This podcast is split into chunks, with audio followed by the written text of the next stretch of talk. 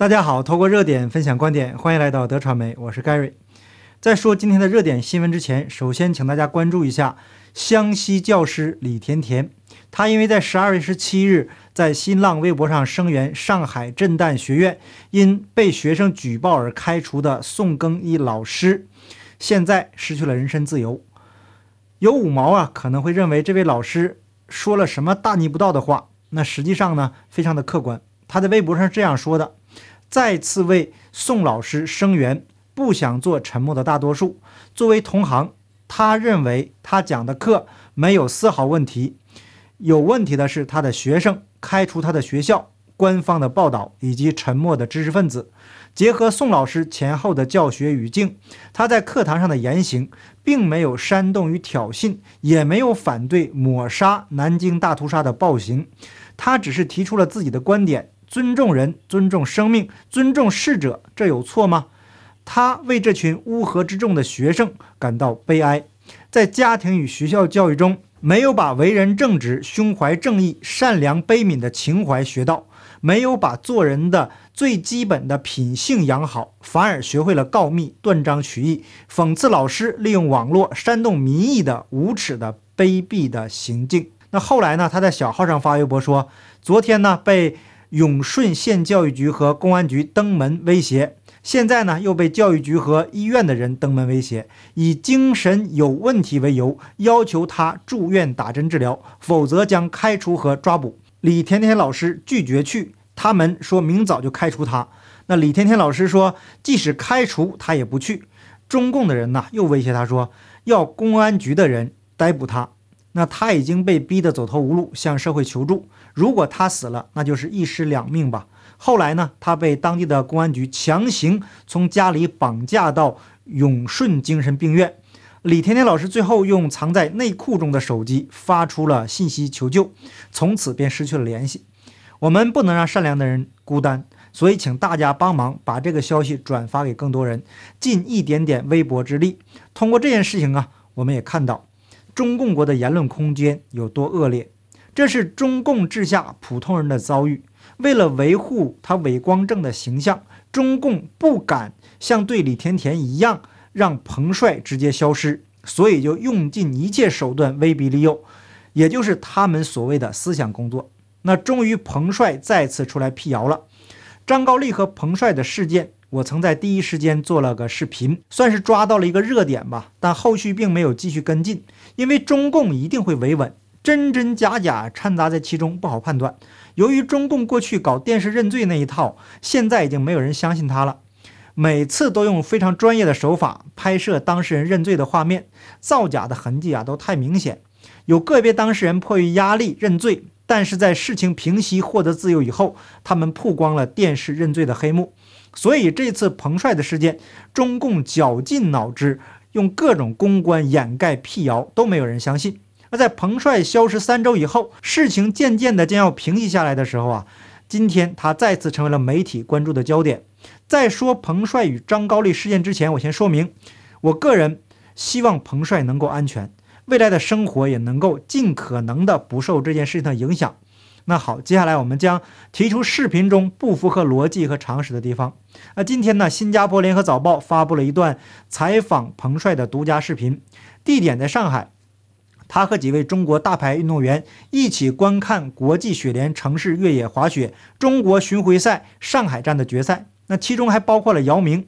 那在这一段视频公布之前，《环球时报》的一个记者在推特上发布了一段七秒钟的视频，画面是彭帅、姚明和另一位女士轻松的交谈。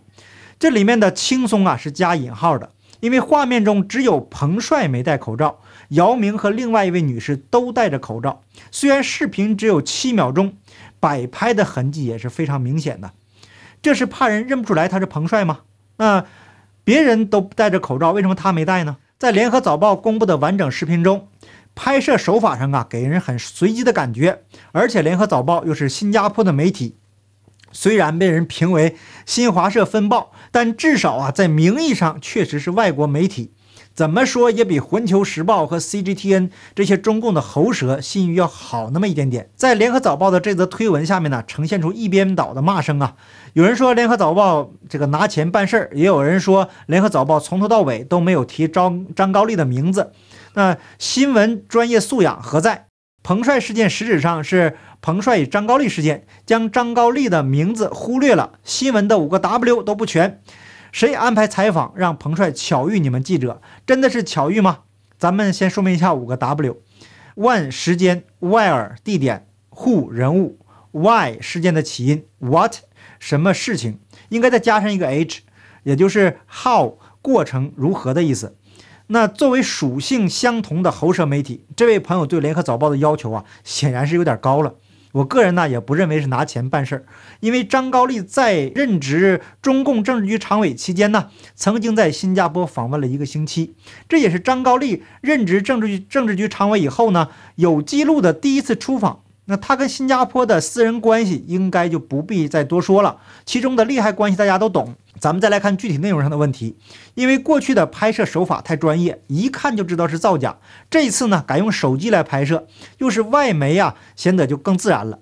但是有一个小动作非常值得注意，在视频进行到第二十八秒，快要接近以姚明为首，彭帅在后面的一行人的时候啊，摄像头很特别的扫了一下左边的广告牌，动作呀显得匆忙又自然。很专业的把地点和时间呈现给了观众。广告牌上显示的是二零二一到二零二二上海杨浦站，由中国银行赞助的国际雪联城市越野滑雪中国巡回赛。那在走进彭帅的时候呢，他正在跟一个带着胸牌、貌似工作人员的人在交谈，表现的呀也是有说有笑，很自然。在接近记者的一瞬间，也就是视频进行到第四十秒的时候。镜头扫过工作人员的眼神，那种眼神呢很特别，怎么看也不像是工作人员。然后呢，是第四十一秒的时候，又看到一远一近两个工作人员，同样是黑色的羽绒服。那在第四十二秒，又走过来一个挂胸牌的男性工作人员，穿的衣服都差不多。那从几个所谓工作人员的眼神、身材、动作上来看呢，很特别。那为了能够更严谨的说明问题呢，我只能用很特别来说明。那至于他们到底是做什么的，大家可以自己思考。因为版权的问题啊，在视频中没办法放截图。想看截图的朋友呢，请大家去我的 Telegram 频道去看，然后链接在说明栏和留言置顶。还有网友提出质疑：当姚明几个人从那边走过来的时候，没有人对联合早报的拍摄有任何反应。他们都知道记者是冲着彭帅去的。那彭帅。行进中呢，也是主动转向了镜头，这个说明呢，他自己也知道要采访。但是从他与记者的寒暄来看，他又似乎在表明，并非事先知道这个采访。那跟那些蹩脚的影视剧有的一拼。看来呀，大家都是火眼金睛。那不知道是群众的眼睛是雪亮的呢，还是这些人的这个演技太差？总之呢，在经过了巧遇和调整以后，彭帅终于准备回答问题了。可是旁边呢，似乎有人在示意让彭帅和记者靠向一边，这也是非常值得注意的地方。那咱们直接说重点和值得思考的部分。记者直接说，刚才彭帅跟姚明他们还聊得挺开心的。那姚明大家都知道是谁了，他有美国 NBA 的背景，所以他来背书呢，分量也够。说他们聊得很开心呢，是想告诉观众，彭帅目前的精神状态很好。但是彭帅在回答为什么来看比赛的时候，有点语言不详。随后开始问他住家里吗？彭帅说一直住家里。接着一句又问出入自由吗？有人监视居住吗？那大家都很关心他的安全。经过调整以后，彭帅反问为什么有人监视？一直都很自由。然后呢，就提到了彭帅发的微博，还有 CGTN 展示彭帅发邮件给 WTA 的这个问题。彭帅在经过了一番调整之后回答。邮件是他自己写的，并且强调一点是非常重要的，他从未说过和写过任何人性侵他。那关于微博呢，是他个人隐私的问题，可能大家有很多的误解，所以不存在任何这种扭曲的解读。彭帅没有说过和写过性侵这一点是没错的，因为这个华语啊实在是太有内涵了，应该用另外一个法律名词，比性侵更严重，强迫发生关系。那个词啊，不能说一说就黄标。所以啊，这是视频重点中的重点。问题呢，也就出在这里。微博涉及他个人隐私的问题，记者不继续追问是合理的。但是这个回答坐实了那篇长微博是彭帅自己发的。那如果按照正常的逻辑，作为记者可以继续追问，为什么他那篇微博和账号被删除呢？还有为什么在中国国内没有任何关于这件事情的新闻呢？联合早报的记者没有继续提出这样的问题。我个人相信，以新加坡专业媒体的素养，不会想不到这样的问题。那么背后的故事又是什么呢？那另外呢，在彭帅的长文中写的是，带他去张高丽家，逼他发生关系，这已经不是性侵这么简单的了，在法律上是有专有名词的。那所以这个这段采访呢，仍然给人越描越黑的感觉。对于 WTA 新闻的问题呢，彭帅的解释说。电邮的中文，他回复给 WTA CEO 西蒙先生是他本人写的，但是他的英文水平不够，他没有办法把中文翻译成英文。但是英文的意思和他回复给西蒙先生本人的邮件几乎是没有任何信息差异的，也是完全出自他本人的意愿。这个回答就有点问题了。有网友说看过彭帅接受英文媒体采访的视频，他的英文应该是比较流利的。而且啊，他早年曾到美国受训相当长的一段时间。彭帅说自己英文不好，这显然有点说不过去。那接下来的重点问题是，问彭帅还有出国的打算吗？彭帅说，因为疫情他没有比赛，所以没有理由出国。他不会要额外证明什么而出国，也就是说，他短时间内不会离开中国。我们也可以理解为，他将会继续受到中共的控制。那重点部分就这么多，基本上呢还是疑点重重。在整个采访的过程中，联合早报甚至没有提出故事的另外一个主角张高丽。确实啊，这太不专业了，被网友戏称为“洗地”。那至于是否是真的洗地，大家就仁者见仁，智者见智吧。好，感谢大家的点赞、订阅、留言、分享，我们下期节目见，拜拜。